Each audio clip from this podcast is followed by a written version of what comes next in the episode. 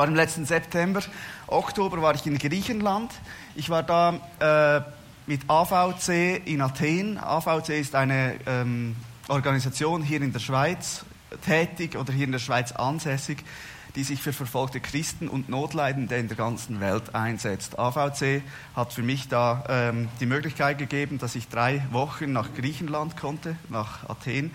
Und ich war da in Athen ähm, und sie sind da Sie machen da in Athen machen Sie Arbeit unter Flüchtlingen, also unter Leuten, die eher Farsi-sprachig sind, äh, die da landen in Athen und da hängen bleiben meistens, weil sie nicht weiterkommen, weil sie nicht über die Balkanroute weiterkommen, weil diese ja geschlossen ist.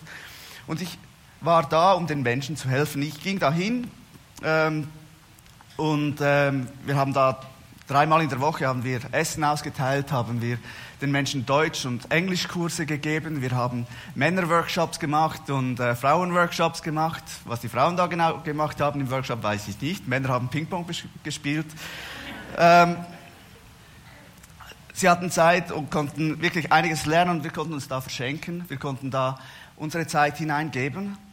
Und ich habe da sehr viel von diesem Team dort vor, vor Ort gelernt. Und etwas hat mich wirklich einfach fasziniert. Und es hat mich so stark getroffen, dass ich am zweiten Tag, wir, wir waren gerade Essen austeilen für 150 Personen. Und wir kamen zurück äh, in unsere Base. Und ich hatte da so eine Pfanne vor mir, darum habe ich das mitgenommen, ich hatte so eine Pfanne vor mir. Und ich war da diese Pfanne am Schluppen und ich heulte nur noch. Ich bin nicht sehr nahe am Wasser gebaut, grundsätzlich. Aber in diesem Moment, ich heulte nur noch, weil ich wie gemerkt habe, hey, hier an diesem Ort, bei diesem Team, da geschieht etwas, das, das, kon das konnte ich mir nicht erklären. Es geschieht etwas in meinem Herz. Und zwar habe ich wie gemerkt, hey, diese Leute verschenken sich, ohne dass sie irgendetwas zurückerwarten. Ich war da zusammen mit einem Mexikaner, ähm, Mexiko gilt ja auch eigentlich als Land, das Flüchtlinge aussendet und nicht unbedingt aufnimmt. Ich war da mit einem Mexikaner in dieser Küche am Pfannenschruppen. Er ist seit drei Monaten da in Griechenland und verschenkt sein Leben diesen Leuten. Und ich habe wie gemerkt, hey, das, das, das bläst mich weg, weil ich weil es nicht einfach nur ein Helfen ist, wie es ein normales Helfen ist. Diese Menschen haben sich engagiert, haben alles gegeben, was sie haben. Sie haben selber gar nichts und geben mehr, als sie haben. Und sie verschenken sich diesen Menschen. Und dieser Moment, wo ich wie gemerkt habe, hey, die verschenken sich, ohne dass sie irgendetwas zurückerwarten, diesen Moment habe ich erlebt und es hat mein Herz bewegt und etwas zerbrach in mir weil ich diese Großzügigkeit erlebt habe, die diese Menschen an den Tag legen. Es war, es war die Großzügigkeit, mit der diese Menschen sich verschenkt haben, die mein Herz verändert hat und die mich in diesem Moment einfach kurz alles andere vergessen ließ und ich einfach nur heulte. Ich einfach nur da saß und dachte, und jetzt? Und, und mein Herz. Es ist diese Großzügigkeit, die mich damals unterbrach und die mich traf und ich glaube, es ist diese Großzügigkeit, die für mich in diesem Moment klar machte, wie der Himmel funktioniert. Es war die Großzügigkeit, die in diesem Moment in mir etwas verändert hat. Und das, ich glaube wirklich, dass Großzügigkeit diese Kraft hat, sprachlos zu machen und den Moment anzuhalten. Und dass Großzügigkeit der Moment ist, wo Menschen wirklich erleben, wie der Himmel sie küsst. Und darüber werde ich gerne noch ein wenig weiter erzählen. Ähm, ich rede nicht ja, wenn ich da also von Großzügigkeit rede, wenn es darum geht, Menschen zu beschenken, dann geht es nicht in erster Linie darum, das Portemonnaie nach vorne zu nehmen und äh, 20 Stutz irgendeinem Bettler in die Hand zu drücken, oder? Dann geht es ja nicht um das. Ich gebe es jetzt mal dir. Ähm, nicht, dass ich sage, dass du ein Bettler bist. Aber Großzügigkeit nicht nur spendabel heißt, sondern eben Großherzigkeit und Güte und Freiheit und man das in ganz unterschiedlichen Formen geben kann, weder nur Geld. Da glaube ich, da steckt ein Stück Himmel drin. Ich, nicht, ich, weiß nicht, ob du es schon mal erlebt hast, so einen Moment wie ich, als ich da heulte über den, heulend über den Pfannen hing und einfach er, erkannte, wie groß, großzügig diese Menschen sind. Vielleicht hast du es auch mal erlebt, dass irgendjemand sich so, so beschenkt hat, dass das Danke nicht mehr ausgereicht hat. Danke sieht so richtig doof aus. Ja, danke. Mir ging es so an meinem Geburtstag, wo, als ich 30 wurde. Ähm, es hat am Morgen um sieben hat die Sonne geschienen, um drei hat es gehagelt, um sieben hat es geschneit. Es war Mai. Ist nicht nett. Ich habe mein Fest draußen organisiert und ich konnte das Dankeschön nicht in Worte fassen, als mein Vater mit Zelten kam, mit vier Meter großen Zelten und Heizöfen und einfach alles brachte, ohne dass wir darüber gesprochen hatten. Ich war weggeblasen. Dieser Moment, wo ich wie gemerkt habe, ein Dankeschön reicht nicht. Ich weiß nicht, ob du solche Momente kennst. Ich glaube, das sind die Momente, wo uns der Himmel berührt. Und ich glaube, wenn Großzügigkeit heißt, dass der Himmel uns berührt, dann reicht es nicht aus, einfach nur nett zu sein. Und ich habe da ein schönes Zitat gefunden. Es lohnt sich nicht nur nett zu sein. Es lohnt sich nicht nur nett zu sein. Was meine ich damit? Der erste Satz, es lohnt sich, es ist vorteilhaft oder es zahlt sich aus, es ist hilfreich, nicht nur nett zu sein, sondern eben mehr zu geben mehr zu verschenken, großzügiger zu sein. Und ich übersetze den ersten Satz frei, es ist mehr als nur nett. Sei mehr als nur freundlich. Und der zweite Satz, es lohnt sich nicht nur nett zu sein. Es lohnt sich nicht, also du legst drauf oder es ist nicht sehr hilfreich oder es bringt nichts. Nur nett zu sein, was ich übersetze, nur freundlich zu sein, nur, nur den Standard zu geben, einfach nur das nächstbeste zu geben, sondern ansteckend, fragwürdig und aneckend zu leben. Das ist mein zweiter Satz. Also es lohnt sich nicht nur nett zu sein, es lohnt sich nicht nur nett zu sein. Ich glaube, Christen haben so den Ruf von den Netten. Kennt ihr das? Ähm, sie machen keinen Krawall, sie haben bessere Ehen, sie engagieren sich ehrenamtlich, sie sind im Quartierverein engagiert, äh, sie helfen in der Nachbarschaft aus, sie spenden für Kirchen und Hilfswerke. Christen sind die Netten, das ist super. Ähm, manchmal erinnern sie, sie, mich aber auch ein wenig an das Lied von Franz Hohler. Und jetzt, äh, Franz Hohler ist nicht aus meiner Zeit, aber ich finde das Lied so toll. Es ist auf Schweizerdeutsch, sorry für alle äh, Farsi-Sprechende. Und ich versuche das jetzt mal zu performen. Letztens da träume ich tatsächlich, ich hoffe, es wird nie wahr. Man hat mich zum Tod verurteilt, ich sehe jetzt grosse Gefahr. Aber das Schlimmste kurz vor dem Köpfen sind all die freundlichen Grind von Staatsanwalt, Richter und Henker. Siehst weit und, weit und breit kein Find sind alle so nett. Dürfen wir ihnen Binden um den Kopf anlegen? Sind alle so nett? Haben sie noch einen letzten Wunsch? Sind alle so nett? Ah, sie sind nicht Raucher. Sind alle so nett? Dann legen sie jetzt doch ihren Kopf auf den Flock. Sind alle so nett? So nett, so unheimlich, so grauenhaft nett.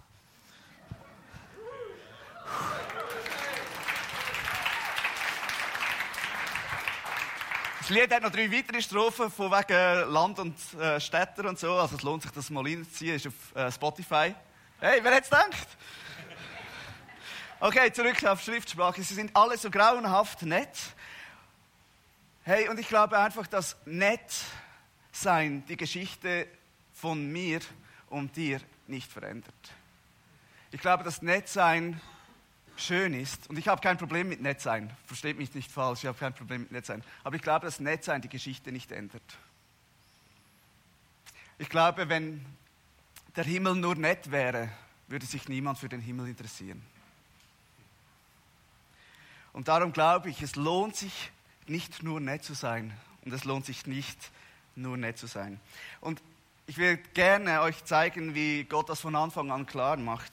In der Geschichte, die wir in der Bibel lesen, sehen wir schon, dass Gott, schon die ersten zwei Verse ist wunderbar. Am Anfang schuf Gott Himmel und Erde und die Erde war wüst und öde. Finsternis lag auf der Flu Urflut und der Geist Gottes bewegte sich über dem Wasser. Wenn Gott nett gewesen wäre, hätte das eigentlich schon gereicht. Aber Gott war mehr als nur nett. Er war mehr als das. Er wollte viel mehr sehen. Vielleicht zwei, drei Beispiele. Biologen entdecken im Moment, 2019, jedes Jahr 20.000 Pflanzen- und Tierarten. Jedes Jahr entdecken sie neue Tierarten und Pflanzenarten. Und man schätzt, man kann es ja nur schätzen, 10 Millionen Tier- und Pflanzenarten, die noch nicht erforscht sind. Und das ist mal die, äh, die, Größenordnung, wie Gott diese Welt schuf. Und wir wissen schon sehr viel. Und wenn wir rausschauen und den Himmel betrachten, wenn wir die Berge betrachten, dann, dann bleiben wir irgendwie hängen. Da bleibe ich hängen. Da bleibt mein Herz stehen vor der Größe dieser Schöpfung. Ich meine, schau mal die Milchstraße an. Die Milchstraße zählt, man schätzt, 200 Milliarden bis 400 Milliarden Sterne. Für die Navigation auf dem Planeten würden etwa 1000 reichen. Es wäre nicht 1000 Sterne. Und wir haben da noch nicht mal alle zählbaren Sterne mit hinzugezogen. Man schätzt eine Quadrillion Sterne, die man sehen kann von der, von der Erde aus, von der Schweiz aus, habe ich gesagt.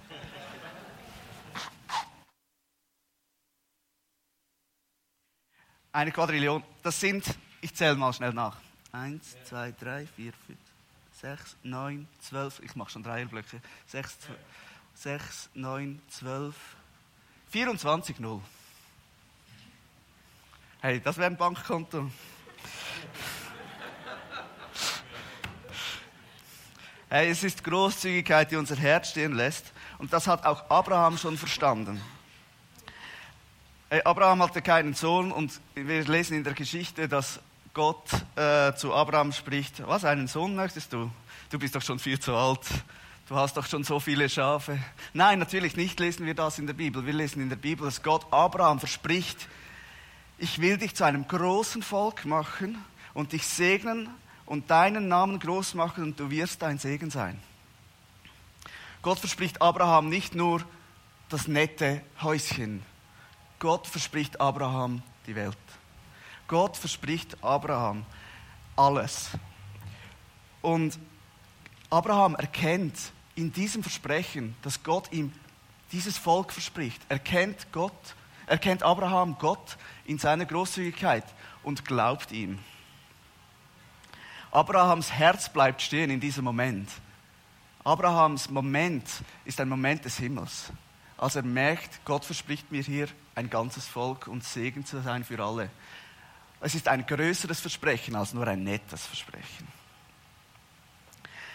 Aber die Geschichte ist voll von diesen Beispielen, aber ich möchte gerne noch ein wenig mehr diese Geschichten von Jesus ähm, aufnehmen, weil es heißt im Hebräer 1,3, dass er das perfekte Abbild von Gott ist. Und wenn wir Jesus, auf Jesus sehen, sehen wir Gott. Das heißt im Hebräer 1,3, er ist das vollkommene Abbild von Gottes Herrlichkeit, der unverfälschte Ausdruck seines Wesens. Ich glaube wirklich, dass wenn wir auf Jesus schauen, erkennen wir, wie Gott ist und wie der Himmel ist. Und darum möchte ich gerne noch zwei, drei Geschichten von Jesus bringen, weil die irgendwie das Ganze auch noch recht schön auf den Punkt bringen. Also wenn Jesus das perfekte Abziehbild Gottes ist und wir ihn, in ihm Gott erkennen, dann merken wir, dass bei, Jesus wirklich viel mehr drinsteckt, als einfach nur der Mensch, der da auf dem Planet ist, obwohl er ja nur der Mensch auf diesem Planet war. Aber er war auch gleichzeitig ganz Gott. Also die, diese Thematik haben wir natürlich schon noch. Also, ich glaube, dass wir, wenn wir, wenn wir die Geschichten von Jesus anschauen, ähm, dass die Bibel viel kürzer wäre, wenn Jesus nur nett gewesen wäre. Und das mache ich gerne an zwei, drei Beispielen klar. Ähm, ihr alle kennt vielleicht, oder einige von euch kennen die Geschichte des zweiten Johannesevangelium. Und aufmerksame Zuhörer werden jetzt merken, wenn ich da etwas ergänze oder anders, äh, ähm, die Geschichte etwas anders endet als üblich. Ähm, es fand eine Hochzeit in Kana statt und die Mutter Jesu und äh, die, nahm daran teil und Jesus und seine Jünger waren auch unter den Gästen und während des Festens ging der Wein aus. Und die Mutter Jesus sagt zu Jesus, der Wein ist alle. Und Jesus sagte, ist es deine Sache, mir zu sagen, was ich zu tun habe? Meine Zeit ist noch nicht gekommen. Und die Mutter von Jesus wendet sich an die Diener und sagt zu den Dienern, tut, was immer er euch befiehlt. Und Jesus zückte den Geldbeutel und schickte die Diener mit zwei Drachmen weg, um Wein zu kaufen. Und das Fest konnte weitergehen.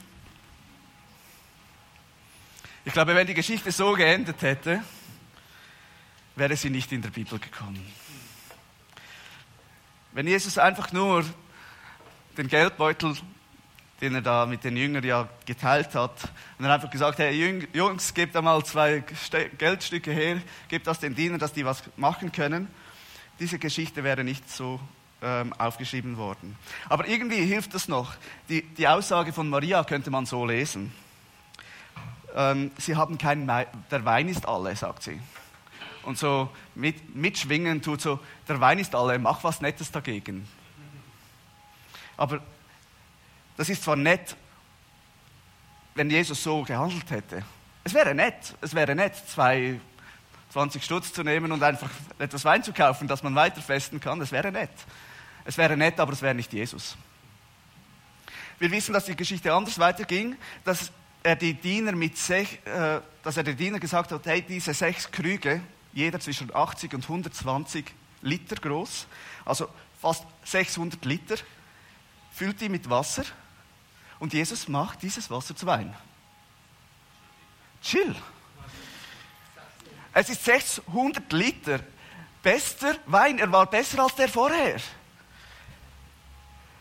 Und das ist der Moment, wo der Himmel hereinbricht. Das ist der Moment von der Großzügigkeit, die der Himmel zur Verfügung stellt. Und das ist dieser Moment der Großzügigkeit, der den Lauf der Dinge ändert und Geschichte schreibt. Es ist der Moment, wo der Bräutigam geholt wird und er eingeweiht wird, dass es vorher keinen Wein mehr hatte und jetzt wieder ganz viel Wein hat. Die, dieses Hochzeit wäre ganz anders verlaufen ohne diesen Moment der Großzügigkeit. Und ich finde vor allem toll, dass Jesus nicht nur gibt, was notwendig ist, sondern er gibt mehr. Er gibt zum Genuss. Das macht es noch, noch schöner, diese Großzügigkeit zum Genuss. Mehr als genug. Und es ist wie ein Kuss des Himmels. Ich mag Wein. Und es ist dieses übernatürliche Hineinbrechen, was da passiert. Und Jesus war mehr als nur nett. Ich glaube wirklich, in diesem Moment ist Jesus mehr als nur nett. Es gibt eine zweite Geschichte in äh, Lukas 7, wo ein Pharisäer zu Jesus kommt. Ja, also, das heißt, also ein Pharisäer lädt Jesus zum Essen ein. Und in dieser Stadt gibt es eine Prostituierte. Äh, das heißt in der Bibel, ein, sie hat einen unmoralischen Lebenswandel. Ähm, und sie erfuhr, dass Jesus bei diesem Pharisäer zu Gast war. Und sie geht zu Jesus hin, kommt von hinten an die Füße von Jesus heran. Sie, sie äh, weint und ihre Tränen benetzen die Füße von Jesus und sie trocknet die Füße mit, den, mit ihren Haaren und sie küsst die Füße und sie salbt sie mit Öl. Und wenn jetzt Jesus nur nett gewesen wäre, hätte er nach kurzer Zeit gesagt, hey, es kitzelt, könntest du bitte aufhören. Und das würde ich Jesus voll verstehen. Also an den Füßen kitzeln ist wirklich unangebracht, außer man ist beim Austeilen, dann geht's. Aber seien wir ehrlich, seien wir ehrlich, es war es war nicht so. Jesus hat nicht einfach nach kurzer oder ich muss die andere Seite zuerst bringen. Es war schon, schon dieser Moment, wenn diese Prostituierte Jesus berührt, in dieser Zeit, wo Jesus gelebt hatte, war es ein absolutes No-Go für einen Rabbi, dass er sich berühren lässt von einer so unreinen Frau. Es war ein absolutes No-Go und wenn die Geschichte so abgelaufen wäre, dass Jesus sich berühren lassen hätte, es wäre einfach ein netter Jesus gewesen, weil er hat sie nicht einfach gerade mal weggestoßen. Nicht nett wäre einfach mal sagen, nein, du darfst nicht.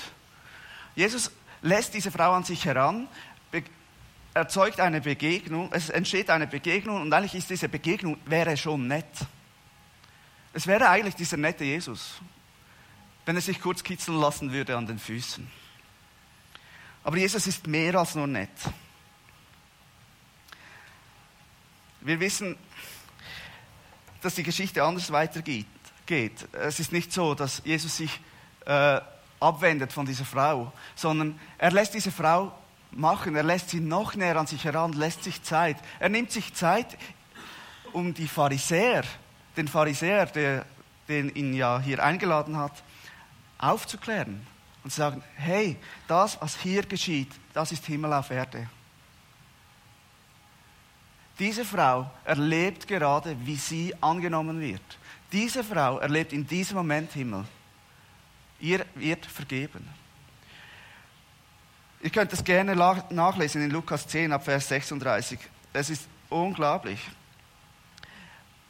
Eine Frau, die kein bisschen aufmerksam zur Verfügung hätte in dieser Kultur. Jesus nimmt sie nicht nur wahr, er schenkt ihr Präsenz, seinen Frieden und Vergebung der Sünden. Das ist der Moment, wo sie Himmel erlebt. Das ist der Moment, der die Geschichte zu einer Geschichte macht, die die Geschichte ändert. Jesus ist mehr als nur nett. Hey, Großzügigkeit, wenn ich so darüber nachgedacht habe, je länger, je mehr, habe ich wie gemerkt, hey, Großzügigkeit ist der Geruch des Himmels.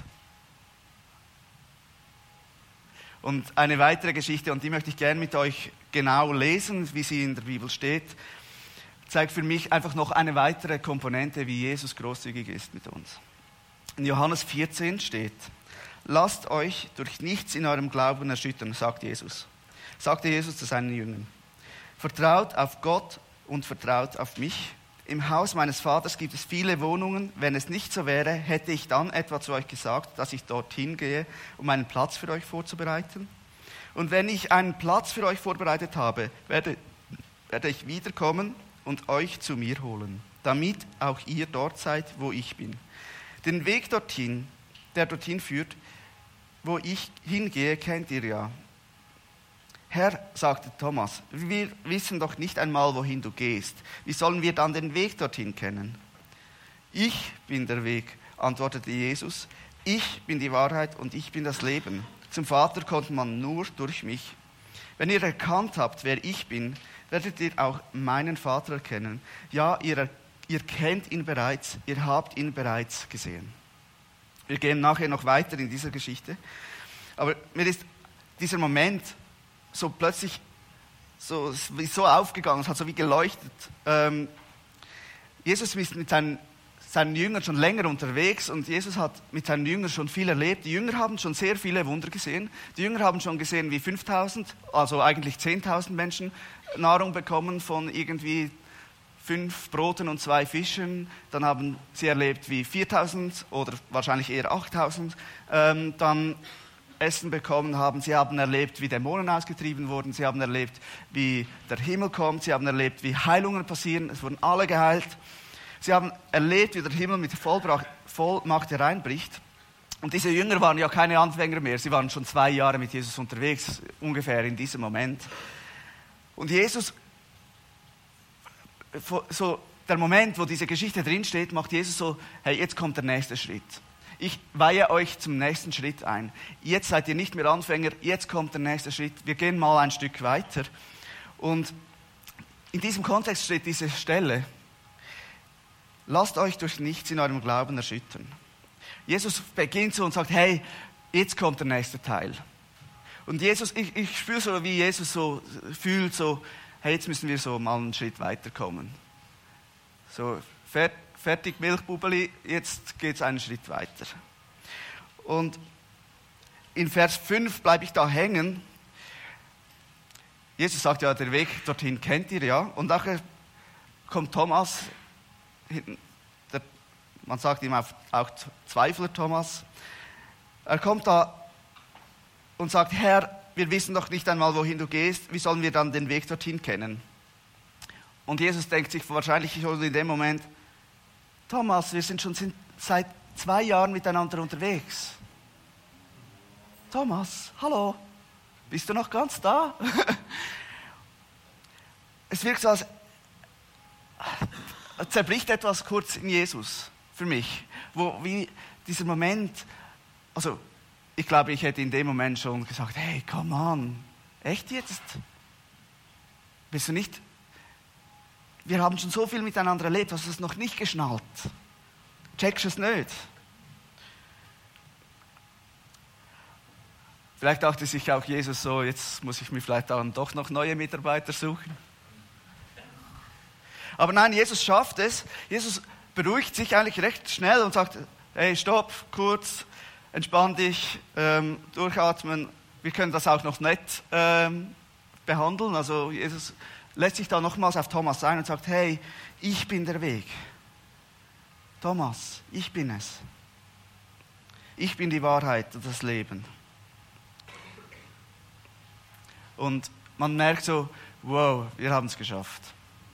Jesus hat es geschafft, einfach gut zu reagieren, diesem Thomas wieder mit auf den Weg zu nehmen, obwohl man irgendwie das Gefühl, oder ich habe das Gefühl gekriegt, Jesus könnte in diesem Moment schon wirklich ziemlich aufgewühlt gewesen sein. Und dann kommt es noch dicker. Jetzt kommt Philippus. Herr, zeig uns den Vater, das genügt uns. Hey, und ich glaube, wenn ich Jesus gewesen wäre in diesem Moment, ich hätte ihn weggeschickt. Das genügt uns. Zeig uns den Vater, das genügt uns. So lange bin ich schon bei euch, hörte Jesus sagen. Und du kennst mich noch immer nicht, Philippus. Wer mich gesehen hat, hat den Vater gesehen. Wie kannst du da sagen, zeig uns den Vater? Merkt ihr da, wie Jesus einfach...